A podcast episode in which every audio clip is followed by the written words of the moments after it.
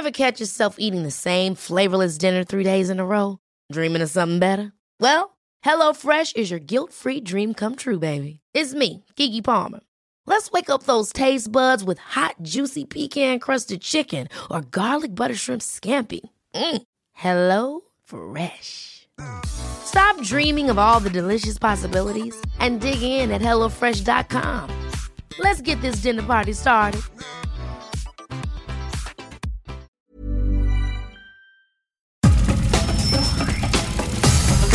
Nada más por convivir. Política, cultura y ocio. Con Juan Ignacio Zavala y Julio Patán. Aquí iniciamos.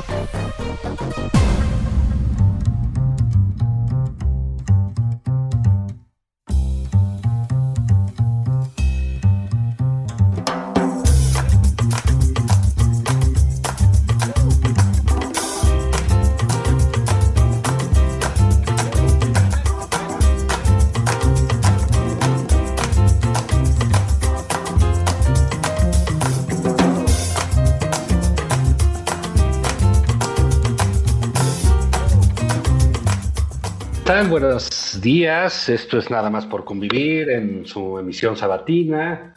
Eh, sabemos que han pasado días de, congoja, de soledad, eh, desérticos en este páramo de la pandemia. Hasta el día de hoy que está ese, su programa favorito, su programa más ah. escuchado, nada más por convivir. Julio Patán, ¿cómo estás? El público te aclama y te saluda. Millones de espectadores en todo el ámbito hispánico, caray. Sí, sí, sí, sí, yo sé que es una semana difícil para ustedes, la que va entre domingo y sábado, pero aquí estamos de vuelta, niñas y niños, para traerles optimismo, objetividad, mesura, claro. Este, buena voluntad. ¿Sabes qué? Sobre todo, Juan, no tenemos ganas de polarizar. No. Nos sumamos al llamado de muchas de las grandes figuras del periodismo nacional, no hay que polarizar, ¿no? Sí. O sea, cada, cada quien opine lo que quiera, ¿no? Sí, claro, claro. O, sea, tú puedes estar de acuerdo, pero otros no. Y eso, eso está muy bien. Eso es muy bueno, eso es muy bueno. ¿Y sabes qué? Encontrar las flores incluso en el fango. Claro. ¿No? Entonces, por ejemplo, ¿no? Ahí te va un ejemplo de lo que es no polarizar. Hugo López Gatel. Eh, Ese hijo de su el papacito Gatel, este, el sex symbol de la 4T, con la competencia del presidente, por supuesto. Ese prohombre, ¿no? Este, diseña una forma de enfrentar la pandemia, vamos a llamarla así, que se lleva por delante a 300, 350 mil personas, ¿no? Pero, ¿qué es lo que debe hacer uno para no polarizar? Decir, Hugo López Gatel es un incompetente. No, Juan. Encontrarle algún punto positivo a esta matanza. No estar polarizando, ni unos ni otros. Tú, por ejemplo, ¿qué punto positivo le encuentras a la gestión de Gatel? Bueno, mucho. Mira, yo creo que ha hecho mucho por la moda. Bueno, sí. Eh, por, el sexo virtual. Sí. sí. Eh, eh, también este, creo que también es un eh, gran baluarte de la ineficacia, ¿no? O sea, si tú quieres decirle a tu hijo, mira, hijo, eh, se, puede llegar muy lejos y se puede ser muy famoso siendo un verdadero inútil cuya eh, negligencia sea criminal. Mira, aquí está el caso del señor López Gatel, ¿no? Entonces, la verdad, tiene esos este, ejemplos casi de historia viva, ¿no? Sí, fíjate que sí. A mí lo, yo me detendría un momento en lo de la moda antes de ir a lo, a lo relevante que es la gestión de la pandemia y lo que viene después, que son las vacunas. Ese pantalón que ya hemos hablado hasta arriba del ombligo, el, lo que se llama el, el, sostiene Cuando llevaba la, la, la, camisa de la América ahí en Cipolite. Ah, sí, eso no se admite en la 4T, ¿eh? doctor López Gatel, a propósito. La, la camiseta oficial es de los Pumas, no, no, no, no ¿no? No, no, de los sultanes o de los tomateros o de los sí. de los pericos de Puebla, de, ah. los, este, ¿cómo se llaman los de Tuxtla Gutiérrez ahí? Bueno, de estos equipos que tiene Pío. Sí, de algunos que, que tiene la Liga Amateur de Béisbol Mexicana, pues en fin, de esos, ¿no? De esos, ¿no? Pero más de eso, y luego esa, sí, esa t-shirt amarilla, así, este, el pantalón marca paquete que, que decíamos, ¿no? Este, sí, el tenis Panama, toda el, madre, ¿no? Con plataforma. Y luego, ¿sabes qué? Que también lo comentábamos la otra vez, e, ese, ese peinado que estaba sacando de mi mamá me, me, echó gomina en el pelo. Sí, me peinó con limón. me peinó con jugo de limón. No, esa es una gran aportación.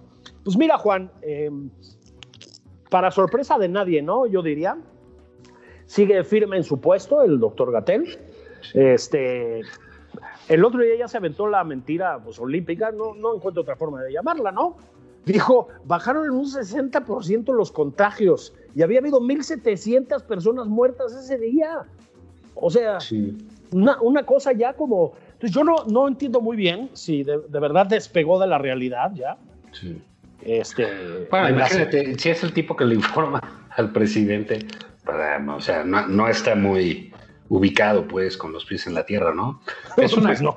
no pues es una cadena de, de, de inventos. Por cierto que hay que saludar pues que el presidente ya este, salió a caminar, este, digo, no lo digo en tono de, burla, al contrario, da gusto que esté bien.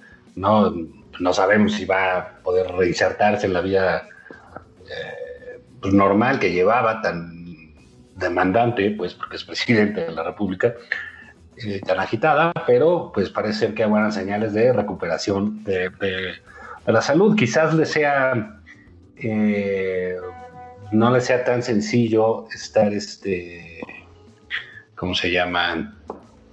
retomar a tope su, su actividad cotidiana, su agenda, pero pues quizás poco a poco lo puede hacer. Es una buena noticia porque como que todo se pasmó, ¿no? O sea, quedó claro que si no está el presidente, literal no se mueve una hoja en este gobierno. ¿eh? No, eso fue la, la pandemia retrató al presidente y retrató sobre todo a su gabinete, ¿no? O sea, no ah, pues, pasó nada. Nada. Y lo que se decía que pasaba, se decía que pasaba porque estaba trabajando desde Palacio Nacional, Juan. Entonces, este, la, la Hola, perdón, su, supersecretaria. Mira, está con nosotros don Jorge Castañeda, don Jorge ah, Castañeda. ¿Cómo están? Castañeda, ¿cómo estás? Jorge Andrés. Jorge Andrés.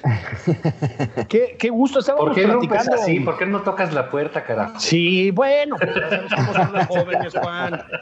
Estamos así platicando. Son los, los, millennials, no son, les vale madre. sí, hombre, no, no. Todo se les tiene que dar, ¿no? Por eso en este país la autoridad está en manos de un hombre de edad, con experiencia, contemple, como el presidente López Obrador, y por eso lo reemplaza doña Olga Sánchez Cordero. Que debe estar, sí, que es de las primerísimas en la lista de las vacunas, ¿no? Porque tiene 104 años, una cosa Sí, no, y qué bueno, ¿no? Qué bueno, aunque no lo necesita, porque acuérdate que usa nanopartículas de cítricos. este, ya ves que aquí se les da el pensamiento científico, ¿no? A propósito de esto, sí, claro que sí. También tenemos que hablar un poco porque doña Olga Sánchez Cordero, en, en sus tiempos de jueza, Jueza. Sí, sí, de jueza. Si recuerdan ustedes, este, pues liberó a un señor ahí de que se había metido con una periodista que se llama Lidia Cacho. No sé si se acuerdan. Este, que no, que no había mucha evidencia de que hubiera hecho. No, y, hay que hacerle, darle un juicio imparcial. Un juicio imparcial, exactamente. Pero bueno, estábamos, querido Jorge, con la vacuna, la gestión de la pandemia. Va muy bien Hugo López Gatel, ¿no? Ah, va perfecto, ¿no? Está padre, ¿no? Que ya lo controlaron, Jorge. ¿Tú cómo ves ese control? No, pues bueno, ¿qué, qué Igual que la economía va muy bien, este, ya no hay inseguridad, igual la pandemia la tienen controladísima. Y saben que una cosa muy importante que les quiero decir, extendiendo el mensaje de nuestro presidente, se nota que hay como mucha más fraternidad, ¿no? En el país, no sé si se lo han notado. Por supuesto, es que las cosas ya no son iguales. No son iguales. Hay mucha, mucha fraternidad. es que en esta semana eh, pandémica, eh, semana, niñas y niños. Semana 5422.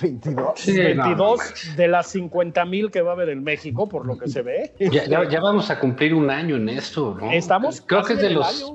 quizás sea el único logro tangible del gobierno de López Obrador, pues es la pandemia que no diseño. No estuvo encerrado más de un año. Claro, no ha habido crecimiento, no, sí, de contagios, de muertes, de hospitales colapsados. Este, sí, sí, cómo no. El video del IMSS es una cosa espantosa. Es una bueno, el video del IMSS que es una cosa espantosa. En esta semana de pandemia, para allá íbamos, tuvimos dos cosas. Una, y lo celebramos en serio, el presidente salió de su confinamiento, eh, se le veía, yo, yo creo que debilitado, como es normal por la enfermedad, pero en buena forma física, pues caminó, habló abundantemente a cuadro. Lo cual es signo de salud. De, bueno, no, no, no necesariamente de salud mental, pero sí, pero sí de salud física. Perdió la gran oportunidad de quedarse callado, ¿no? Una, una, vez más, así es. Pero bueno, habló muchísimo, dijo que todo iba sensacional. Pero Jorge, a ver, 1.700 muertes en las 24 horas anteriores a que el presidente habló. Hugo López Gatel dijo que había bajado en un 60% el número de contagios. ¿Qué pasa aquí, eh? pues, y luego las vacunas que no llegan, ¿no? O sea, ¿sabes qué fue lo más bonito del plan de vacunación que presentaron ya en febrero? Que traían la página que presentó ahí flamantemente Huguito López Gatel, un dato que en enero habían llegado dos millones de, vacunas de Cancino, que todos sabemos que no llegaron. Que no llegaron. pero yo no sé si de 2022. Honestamente, y esto ya es pregunta muy en serio para ambos, ¿Qué hicieron? Mintieron descaradamente con el tema de las vacunas, ¿no? A ver, presentaron un plan de vacunación, Hugo López Gatel, con una especie de PowerPoint, este, pues con la marca de la casa de la 4T, hace unas semanas, donde venían una serie de fechas y una serie de farmacéuticas que nos iban a dar una serie de dosis de vacunas. Bueno, hace unos días presentó otro que no tiene nada que ver, es decir, ya aparece la Sputnik, ya aparece la vacuna de la India por ahí que nadie había pensado en comprar nunca. Ya sabemos que lo de Pfizer fue una tomadura de pelo, que no habían adquirido esas dosis. A ¿Qué ver, pasó? las había regalado su amiguito Trump cuando lo fue a ver, pero pues su amiguito Trump perdió. Sí hubo broncas con Pfizer, pero a ver, Pfizer tiene dos plantas de producción, una en Bélgica y una en Michigan. La de Michigan es solo para Estados Unidos y Canadá y nosotros éramos parte de ese acuerdo y va a ser también para México. Pero al final ahí se nos hizo, se les complicó, perdió su amiguito Trump y entonces ya no fuimos parte de ese acuerdo, nos tocó ser de Bélgica y la de Bélgica la tuvieron que parar para, este, digamos, ajustar la línea de producción para poder producir más. Entonces, pues no llegaron las de Pfizer. Entonces, Moderna no compramos, entonces ahora pues estamos en manos de los rusos. Así es. Una vez más. Tovarich, queridos.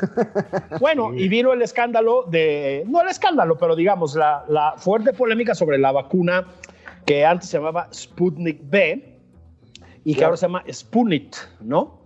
Este, que es una vacuna la que la Sputnik, ¿no? que cuando Hugo López Gatel fue a amarrar la compra de creo que son 24 millones de dosis a Argentina, no estaba aprobada creo que más que por Bielorrusia y Cristina Kirchner y Nicolás Maduro, ¿no?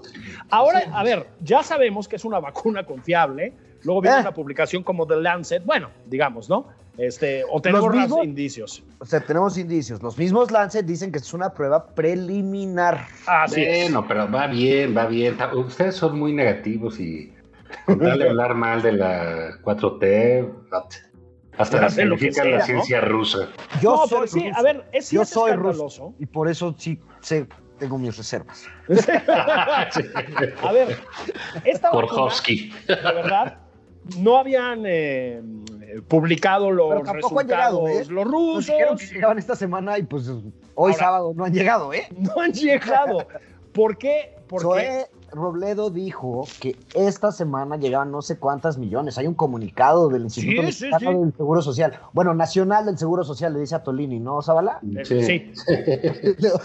ya lo rebautizó. ¿Cómo, cómo, cómo, envejece y se pierde la gente rápido en este, en este gobierno, ¿no? A Tolini, que debe ser un, es un joven, ya es un viejo prematuro, ya olvidado, ya es parte del pasado casi, ¿no? Ahorita porque lo trajo a colación Jorge, porque es de su generación. No, yo estoy más grande que él. ¿Tú eres más grande que Tolini? Yo soy un adulto. No, a ver, el, el, el, desorden extremo con el tema de la vacuna. A ver, a ver si estamos de acuerdo. Primero, hicieron una gestión de negligencia extrema con la pandemia, ¿no? Yo creo que ya ponerse a discutir esto a esas alturas, o sea, de verdad, solo los propagandistas ya muy, muy cínicos o muy, muy descerebrados siguen defendiendo la gestión de López Gatel, ¿no? O sea, es, es, es imposible.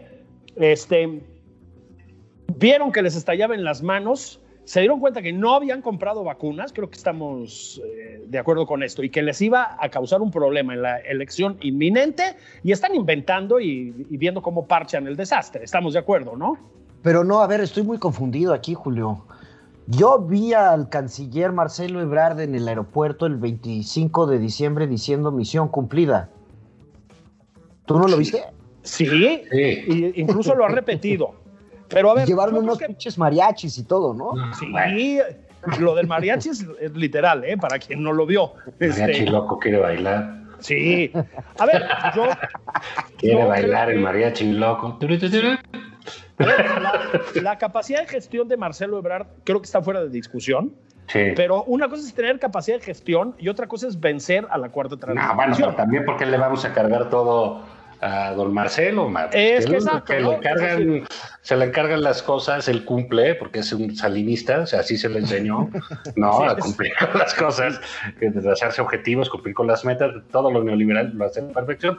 Luego ya llega pues Huguito y compañía y le dan en la madre a todo lo que hizo el neoliberal. Muy presumiblemente, ¿no? Pero deja de decirte, hay un evento que, eh, que a mí sí traje colación ayer porque me impactó desde que sucedió, que, fue, ¿se acuerdan? Fue casi dos meses ya eh, de que hicieron un simulacro de que llegaban las vacunas, güey. Sí, Dios mío, estuvo precioso. O sea, no manches. El, el, el, el, asunto es el siguiente. Eso se decía, eh, recordó la infancia cuando iba a venir el Papa la primera vez. Ah, y entonces hacían recorrido. Pues sí, el Papa, güey, ¿no? Y, la seguridad y cosas así, va a pasar por aquí. sí, este, Carol Boitel, amigo, y México está contigo, tú eres mi hermano del alma, el, amigo, y toda la gente salía y las calles va a pasar. Los espejitos, ¿se acuerdan? sí. En fin, ya estamos haciendo propaganda católica y nos van a regañar, pero este, la cosa es que aquí hicieron lo mismo. Entonces salieron del aeropuerto uno, un convoy militar, ¿no? Con sí, de adever, motociclistas de la Policía Federal, unas ambulancias y en medio una camioneta, creo que de DHL, que supuestamente llevaba las vacunas. Las vacunas, sí. sí, sirenas y la Y eso, eso es lo que tenemos.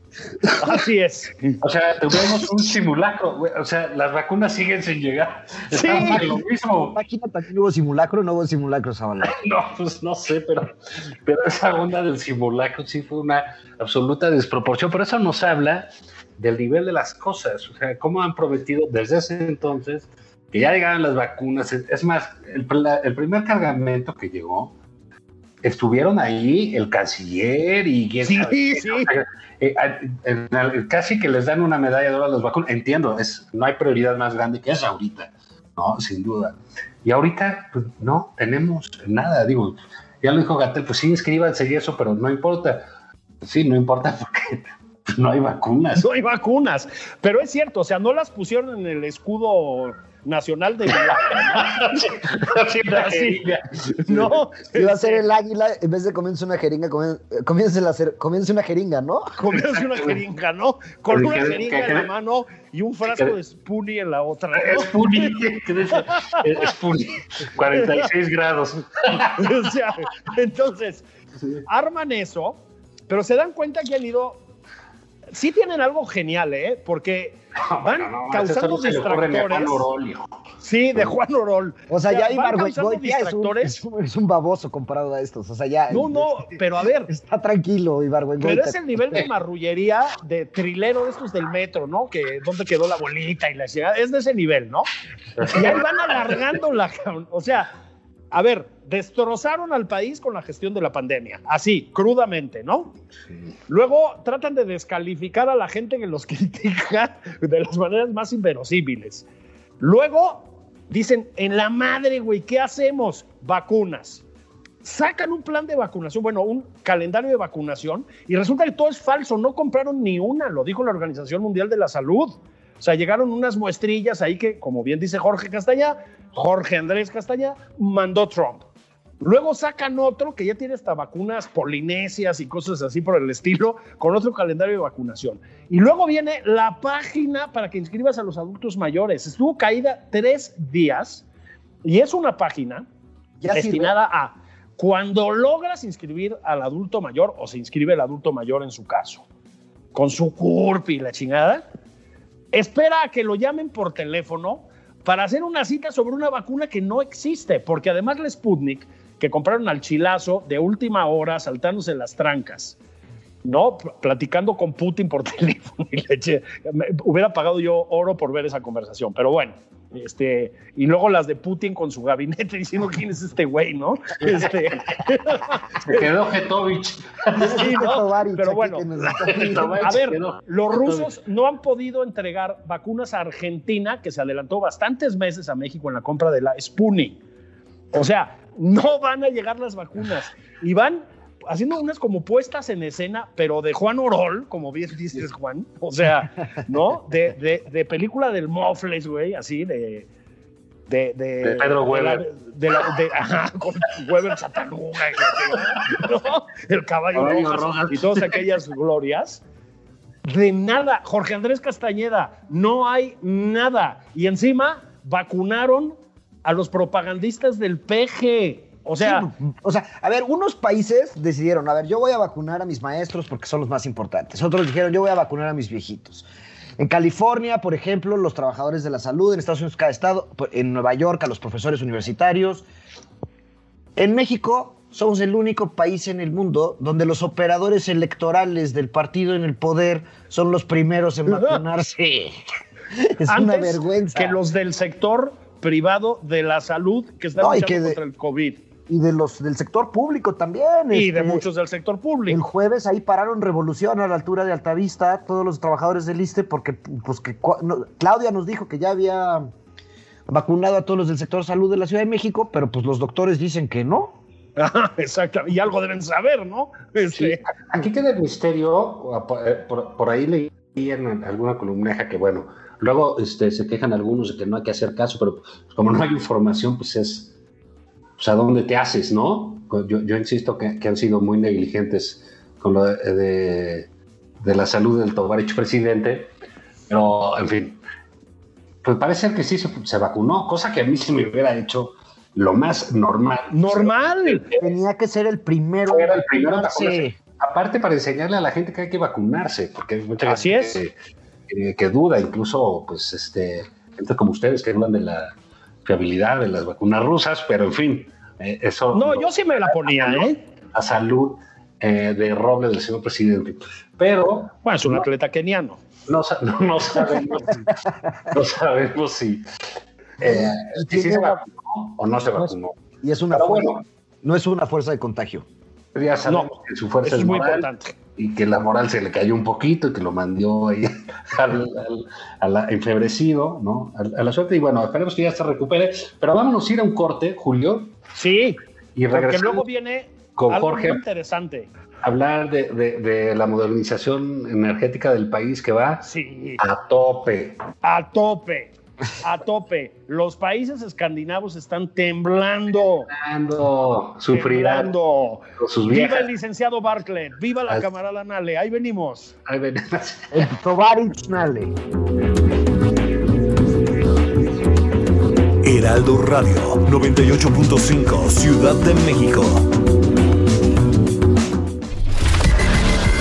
Si Sigue a Juan Ignacio Zavala en Twitter. Arroba Juan y Zavala.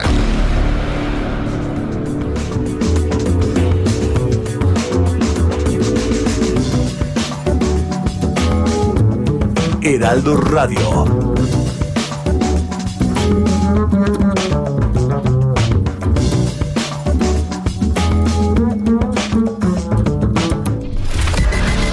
Sigue a Julio Patán en Twitter.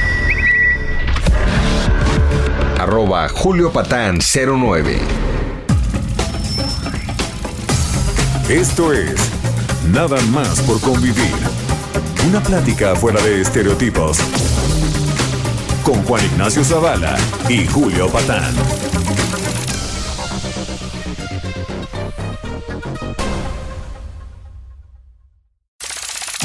Estamos de regreso en Nada más por convivir.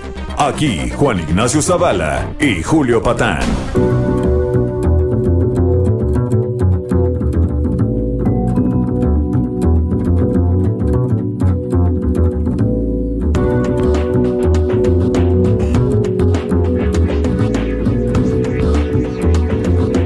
Estamos de regreso, niñas, niños, sobrinas, sobrinos, en nada más por convivir. Estamos desmenuzando la semana tan activa, tan, tan turbulenta que hemos tenido, o sea, una semana como todas las demás, desde que el presidente López Obrador vino a traer la utopía a este país. Hablábamos del eh, ese clímax escandinavo de la salud mexicana, de la salud pública mexicana, la pandemia, la En vacunación la orquestada página por el- tampoco sirve, me contaron, ¿eh? la- y lo estamos haciendo con Jorge Andrés Castañeda, que le noto, muy, Juan, no sé qué opinas, ¿no lo notas muy escéptico con los logros de esta administración? Sí, siempre ha sido muy este, mezquino, ¿no? En lo que Es, muy fifí. Así es, sí, sí, sí. No no- como no ha renunciado a sus privilegios. Sí, y revisado, sobre todo revisado Sí, esos privilegios. sí, no, no ha hecho una culpa de que es blanco. Sí. He hecho, no me he parado aquí en, en el parque. Falta que me ponga un cu- curucho en la cabeza y haga mi autocrítica, ¿no? Pues sí, Sí. anda, pero no en un parque de Polanco como suelen hacerlo, porque ahí te vas a encontrar con tus amigos. No, Sí, ahí no. No, el parque, vea, el parque de Bicentenario. en Bien. Sí. Sí. Manchate de pueblo, maldito burgués. Sí. Es más, cuélgale, Julio. Sí, mira, habla a la Secretaría de, ¿cómo se llama?, de Movilidad de la Ciudad de México y que te digan bien, bien, bien a dónde tienes que ir, ¿no? Este, a ese mea culpa. ¿Ya, sirve? Oh. ¿En metro puedo ir o todavía no sirve? No te lo recomendaría mucho. Ay, por favor, si ni siquiera sabes dónde están las estaciones. sí. Capitalista. Yo nada más veo a Florencia Serranía que sale diciendo, no, ya está en un 70% de avance. ¿Es un 70% de avance qué? ¿No? Oye, Este, ¿cómo sabe? Pues no sé, yo nada más soy la directora. pues, no. Sí, yo nomás soy la directora, exactamente, ¿no? Este, bueno, hablábamos de esto, de la culminación del proyecto escandinavo de salud pública que ha aterrizado en la espléndida campaña de vacunación que estamos llevando. Los cálculos optimistas dicen que vamos a acabar de vacunar a este paso al 75% de la población en 10 años. No, como se- 2049. Sí, sí, sí, sí. El único que va a sobrevivir es el presidente. man. Yo ya voy a ser adulto mayor en esa época, entonces estoy- tengo muchas esperanzas. ¿Ya te inscribiste en la página entonces? No, no, o sea, para cuando me toque, ya voy a ser adulto mayor. No, pero inscríbete de una vez. Como decía alguien, me voy a inscribir para heredársela a mi hijo, que seguro va a llegar adulto mayor también antes, ¿no? Bueno, les, se, les, se les friseó la página de vacunación para adultos mayores, que más es verdaderamente un disparate burocrático. O sea, en la mayoría de los lugares llegas con tu identificación oficial, los lugares del mundo, quiero decir, ¿no? Israel, ya saben, esos lugares fifís, te presentas en una farmacia en la fecha que te toca por tu edad, te aplican la inyección y te mandan a tu casa, ¿no? Aquí tienes que esperar tres días, meter el CURP, ver un folio de confirmación, esperar una llamada de un servidor de la nación, ese sí vacunado, y decirle, sí, me quiero vacunar. Y punto, porque no hay vacunas. Pero bueno, la otra Oye, cosa... pero yo, porque- yo escuché por ahí que ya las van a rifar. claro, espero que no, porque siguen esperando los premios de la rifa del avión, del no avión. los ganadores. Digo, nada más comentemos esto, no pueden hacer una rifa de un no avión, pero bueno. Pero una rifa de una no vacuna, yo creo que estaría padre. Una rifa de las no vacunas, claro. Ahí sí pueden meter las de Moderna. Ya ves que no las compraron porque están caras. esas son vacunas FIFI. FIFI. No, no anden con. De veras, no anden con. Sí, porque lo bueno, que la gente se muera, ¿no? Sí, pero bueno, Arturo, a ver, Julio. A la mitad de la convalecencia de nuestro presidente, tuvo la grandeza, eh, la visión de firmar una iniciativa preferente para modernizar el sector eléctrico. Eso, allá iba yo. Allá iba yo. Y parece que, bueno, vamos lanzados a una cosa ya como de ciencia ficción, ¿no? O sea, los estertores de la enfermedad firmó su iniciativa precedente. Sí, claro. Algunos dicen que con su propia sangre. Ah, sí, con el sudor de la fiebre. Con el sudor de la fiebre. Con una canción escuchando Silvio Rodríguez, seguramente, ¿no? sí, exactamente. la firma dice Andrés Manuel alias Spoonie. Spoonie. Entonces, claro, este, con las Spoonie siendo trasladadas por la Fuerza Aérea Soviética, perdón, rusa en camino hacia México, con eso van a convertir el sector energético, Jorge Andrés Castañeda, tú que entiendes de estos temas, en algo como de los supersónicos, ¿no? ¿O qué? O sea, eh, desde la exposición de motivos es maravillosa, ¿no? Que habla de la gran pesadilla neoliberal, ¿no? Déjenme leerles, como dice, desde hace más de tres décadas, en el marco de la política neoliberal o neoporfirista, así empieza la magnífica iniciativa preferente, nos están regresando a la edad de piedra. A ver, ¿qué quiere decir esto?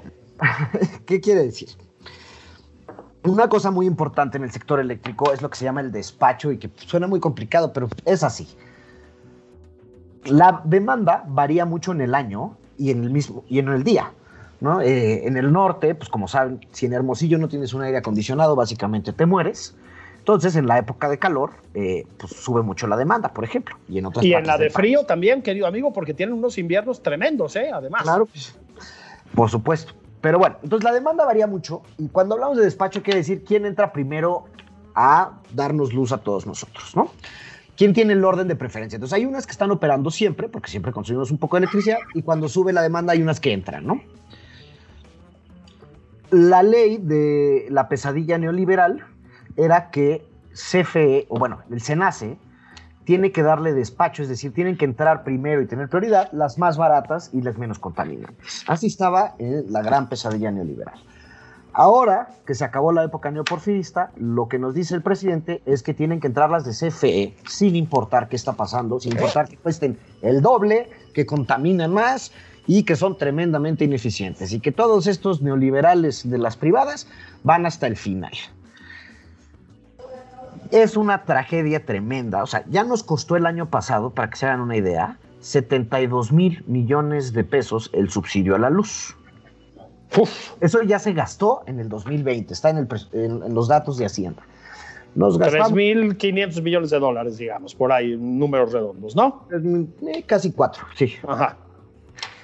Entonces, ahora vamos a producir la energía más cara primero y ya después, al final, final, final, van a ir cualquier privado eh, bueno, primero por lo menos sí van los renovables y luego van las de ciclo combinado, que hay que decirlo, las ciclo combinado privadas son las más eficientes de México.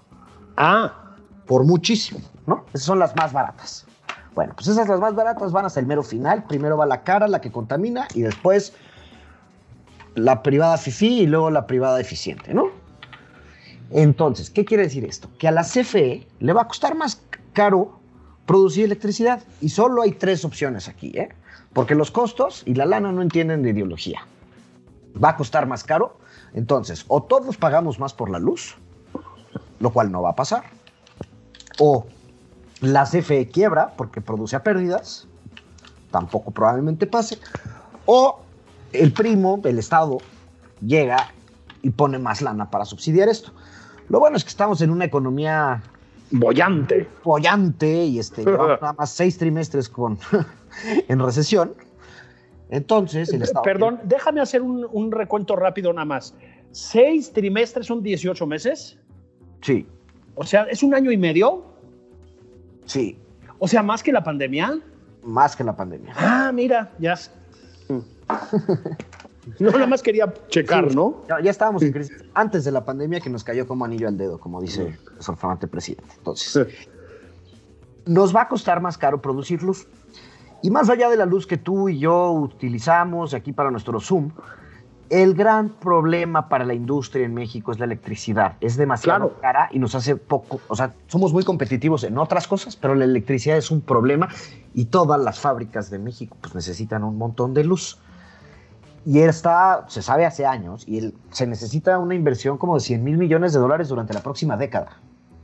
Mucho, Una barbaridad. Una barbaridad. Y esa inversión que iba a venir de los privados, a los cuales se les compraba a través de subastas, en su gran mayoría, que teníamos ya los precios en su momento más baratos del mundo en estas subastas, hay que decirlo. La compra de energía renovable de la última subasta, de la tercera subasta, en su momento fue la más barata del mundo. Ahorita ya alguien más lo super, pero en ese momento teníamos en proceso de conseguir la energía más barata del mundo, porque pues en México pega mucho el sol. Sí, sí. Así es. Sencillo que suene, sí pega mucho el sol.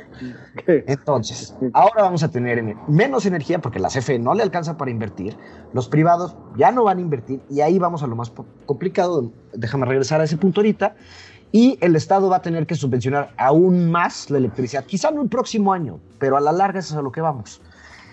El gran problema de esto, el gran problema, es la señal que mandamos hacia afuera y hacia adentro de que somos un país que cambia las reglas del juego como se le antoja. Claro. Estas reglas se habían definido hace unos años y bueno, pues el mismo presidente dijo, no vamos a tocar esas reglas porque pues bueno, ya, o sea, las votó el Congreso, digamos, ese Congreso espurio, como le dice, pero sí las votaron, esa reforma energética, ¿no? Entonces, si yo soy ahorita un inversionista americano, por decir una cosa, y digo, a ver, yo quería invertir para hacer plantas de luz en México porque sé que necesitan mucha luz, hacemos un contrato, me compran nuestra luz, yo voy a un banco, me prestan dinero para que yo construya ahí una planta en México y ahora me cambiaron las reglas. Pues sabes que yo ya tal vez pues prefiero invertir en la India, prefiero pues invertir en Brasil, prefiero invertir en Chile. Pero una pregunta, Jorge, perdón, perdón, perdón que te, eh, que te interrumpa. Hay, hay una, eh, digamos, zona que se dice mucho bueno, por los eh, críticos del régimen, el grupúsculo desprestigiado de Moralmente derrotado, sí. Así es. Que esto tiene implicaciones con el tratado de, libre comercio. Con, Estados Unidos y bueno, hay una nueva administración que tiende muy claramente a las energías limpias. Eh, ¿Cómo ves ese contexto? A ver, no solo hay problemas muy graves con el tratado, y probablemente esta ley se declare inconstitucional, ¿eh? porque ya la Suprema Corte esta semana echó para atrás el decreto de Nale. Esta ley va en el mismo sentido de lo de Nale y probablemente en su momento la Corte lo eche para atrás. Pero el daño ya está hecho. Eso es lo que hay que. O sea, la señal ya se mandó, que aquí cambiamos las reglas del juego. Por supuesto que la nueva eh, administración de Biden tiene el propósito de acelerar la transición energética de Estados Unidos. Es una de sus grandes prioridades. Eh, tenemos problema con el tratado. Y no solo tenemos problemas con el tratado, es peor aún hay fondos eh, de inversión del gobierno americano, eh, de los, el llamado, ahorita, el Fondo de Inversión de la Frontera, ahorita me acuerdo del nombre, que están invertidos en plantas de renovables en el norte, a los cuales les cambiaron las reglas. Entonces, ese es dinero de los contribuyentes americanos, pues que se acaba de chingar. Para decirlo técnicamente. Para decirlo así técnicamente, pues destruyeron los proyectos en los que invirtieron fondos con dinero del gobierno americano, de los contribuyentes americanos, que ahorita van a estar en litigio. Entonces, esto es un problema internacional, no solo con Estados Unidos y el TME, con Canadá. Muchas empresas canadienses estaban muy invertidas en esto. Es un problema con los acuerdos de París, es un problema con los europeos que también tienen dinero invertido, es un problema por todos lados y con las mismas empresas mexicanas que habían invertido ya bastante en la generación, en temas de generación de electricidad y pues bueno, lo que van a hacer eh, es dejar de invertir. Y como la inversión, el gran problema de los seis trimestres que tenemos de recesión es la caída en la inversión. Y esto solo es una señal de que aquí no queremos su dinero. Entonces, Esto puede ser peor que el aeropuerto, para que me entiendan. No solo porque la industria necesita muchísima electricidad, sino por la señal que mandamos para todos lados. Ya no es solo la industria eléctrica, es cualquier tema que cualquier persona fuera de México o incluso en México quiera invertir, ya tiene que considerar que somos uno de esos países que cambian las reglas a la mitad del juego. Hay países que han hecho esto y todos sabemos lo bien que les ha ido. Nuestros mejores los argentinos, los venezolanos. Claro. Eh, esos son los países que cambian las reglas a la mitad del juego. Pues ya estamos parte de ese club. Ya, bueno, por lo menos es que tenemos la Spuni también, entonces ya estamos junto con todos nuestros amigos. Eh, pero, pues, o sea, más allá de los chistoretes y la risa, es gravísimo lo que está pasando. Es gravísimo, claro. no, por supuesto. Pero además, a ver si. La medida de la Corte, perdón, perdón, Julio. Sí, no, no, la no, decisión de la Corte, pues es una buena. Una buena noticia, ¿no? O sea, la verdad que a veces dejamos pasar este, a las cosas positivas de la Corte, como esta, y en cualquier otro asunto ahí que más o menos le diera razón al presidente, echamos la laraca, ¿no? yo Así es. Esto es un gran paso de la Corte, creo que es una decisión muy relevante y que pone en jaque esta iniciativa preferente, ¿no? La viabilidad, ¿no crees, este, Jorge? Pues sí, o sea, a ver, la iniciativa preferente la van a pasar, porque digo, aparte tiene las características de la preferente, tiene que pasar rápido. Eh, y el gran problema es que es que es lo que les decía, la señal que esto manda. Probablemente la corte lo eche para atrás, pero de aquí a que llegue a la corte y la de... Claro. mientras ya se mandó la señal de que aquí no queremos su dinero. Entonces, bueno, se va a abrir y probablemente ganen los litigios y están todos los problemas de el TEMEC. O sea, legalmente no es viable lo que quiere hacer este gobierno. Pero de todos modos ya mandaron la señal que, están, que van a hacer lo posible para desincentivar en con todas sus capacidades cualquier tipo de inversión, porque no queremos el dinero privado en FIFI neoliberal. Lo que queremos aquí son las plantas de carbón que hace el señor, el senador de Coahuila, que, es el que se los vende a la CFE. Guadiana, sí. Y de aquí a que llegue a la corte, pues ya se habrá mandado el mensaje y ya quedará claro lo que les decía que somos un país que cambia las reglas, que no le importan los acuerdos a los que se comprometió antes y que por, digamos, sus sesgos ideológicos y dogmáticos es como se toman las decisiones aquí. Entonces, pues nada más hay que preguntarle a todos estos que iban a invertir dinero en hacer plantas de electricidad en México si todavía quieren venir, con todo y que la Suprema Corte les, van a preguntar, oye, ¿te quieres ir a Brasil mejor? ¿Te quieres ir a Chile, ¿te quieres ir a Colombia? Pues sí, suena mejor, ¿no? Allá no me cambian las reglas. Y todavía creo que hay un escenario potencialmente más grave, ¿no? Que es elevar esto al rango constitucional, como han hecho en algunas otras ocasiones. Pueden hacerlo en una de esas. Y ahí sí, el broncón con los gringos va a ser de antología. No sé si estamos buscando un broncón con los gringos propiamente, ¿no? Y bueno, lo, a mí la otra parte que me hace pensar, había dicho el presidente que no iba a hacer ningún cambio en materia energética durante sus primeros tres años y ahorita a la mitad de su convalecencia, firmando con la sangre de, y con su sudor de su fiebre, manda esta iniciativa y lo que yo no sé es si sienten pasos en la azotea y no están viendo que en una de esas no les va tan bien en junio. ¿Será por eso que están acelerando este tipo de procesos? O sea, pensaban radicalizar sus posturas en el segundo, en la segunda mitad del sexenio y dijeron, uh. Pues eso parecería, ¿no? ¿Cómo la ves tú, Zabala? Mira, yo, no, no, sé qué tanto tiene que ver con las elecciones, la verdad. O sea, creo que tiene más eh, que ver con esta idea fija del presidente sobre la transformación que quiere lograr el país que por la vía del simulacro, ¿no? Y entonces parte de este juego, eh, porque él desconoce, no le importa y me parece que sucede lo mismo hacia abajo, más en un esquema tan autoritario como el, como el que en el, que se mueve, tiene que ver con esto de, bueno, y ahora vamos con la luz y a lo nuestro, y toda, toda esta idea de los 70 ¿no? Eh, y parte de su, de su idea es consolidar esas reformas por la vía de la ley. Lo que pasa es que no le alcanza para hacerlas. Eso es lo que no, no se da cuenta. Pero él insiste y va, va a echarle la culpa a la Corte, va a echarle la culpa a, los neoliberales, etcétera, que le están deteniendo el, el, proyecto. Yo creo que en ese sentido es una jugada de corte estratégico, de decir, no, me dejan avanzar. No, yo ya dije que la luz era nuestra, que iba a ser más barata, porque al final del día, explicar todo esto de las energías renovables y eso, pues bueno, en la comunidad tuitera pues pega, ¿no? Sí, no, no, no, es, es, es un tema difícil de salir de ahí. Exacto, ¿no? Entonces yo sí creo que tiene un sentido estratégico más sobre de él que sobre su gobierno, porque, digamos, veamos los números y el asunto es que pues, el presidente va a seguir siendo, estando alto, pasando las elecciones sin bronca. Sin bronca. todo López Obrador va a estar bastante bien. No así, no así sus candidatos, etcétera. Entonces creo que esto le apuesta a, eh, eh, su proyecto. Oye, que está mal, pues sí, sí está mal porque desconoce todo, pero realmente de cuando acá pues, les ha importado un comino lo que dice la ley o lo que digan los inversionistas. Les vale madre.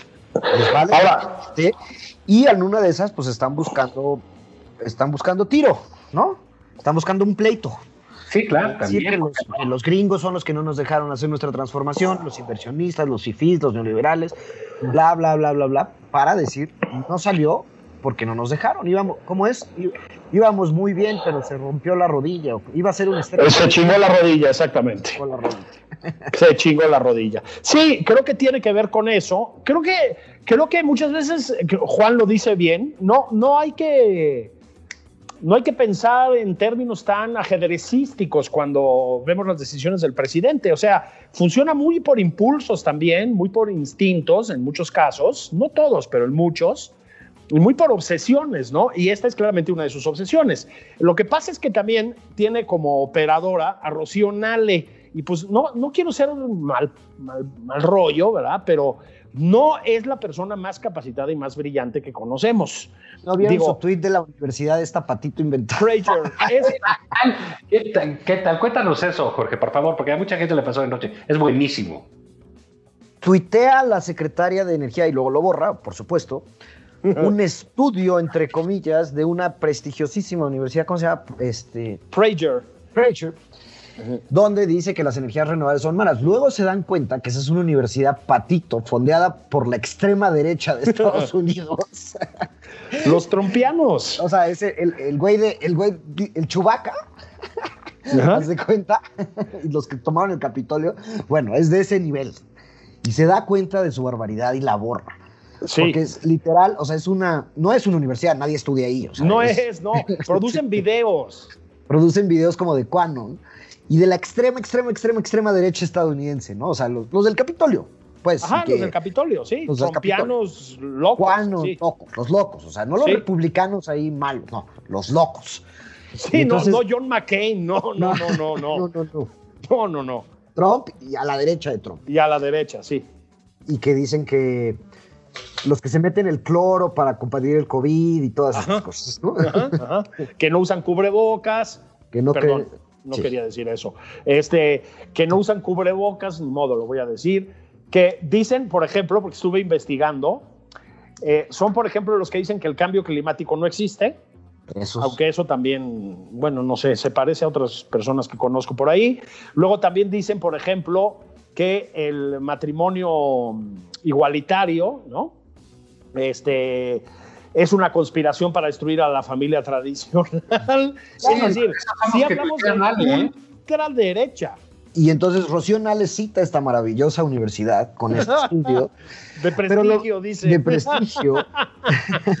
Qué bárbara. Para decir que las energías renovables son malas, pero luego nuestra flamante secretaria de Gobernación también en su mañanera, tuvo sus semanitas de mañanera. Sí, Yo creo que las usó mucho, ¿no? Pero bueno, independientemente de eso, lo dice el otro día, no podemos tener intermitencia en la electricidad. Imagínense que se nos va la luz y se apagan los, los ventiladores del COVID.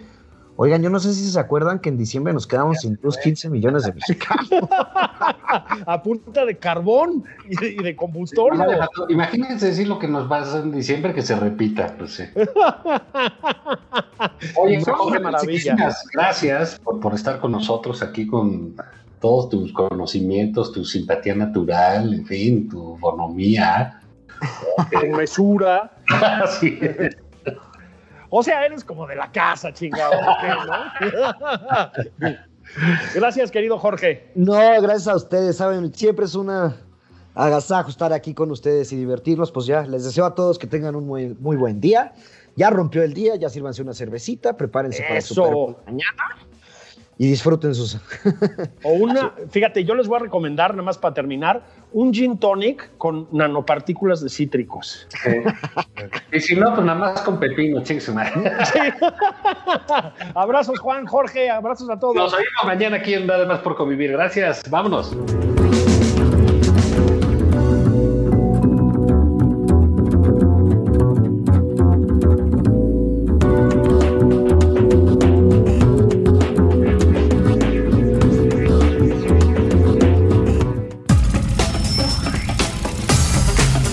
Esto fue Nada más por convivir.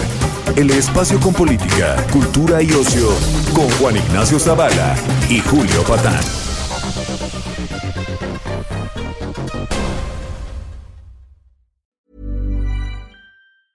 Ever catch yourself eating the same flavorless dinner three days in a row? Dreaming of something better? Well, HelloFresh is your guilt-free dream come true, baby. It's me, Kiki Palmer. Let's wake up those taste buds with hot, juicy pecan crusted chicken or garlic butter shrimp scampi. Mm. Hello Fresh. Stop dreaming of all the delicious possibilities and dig in at HelloFresh.com. Let's get this dinner party started.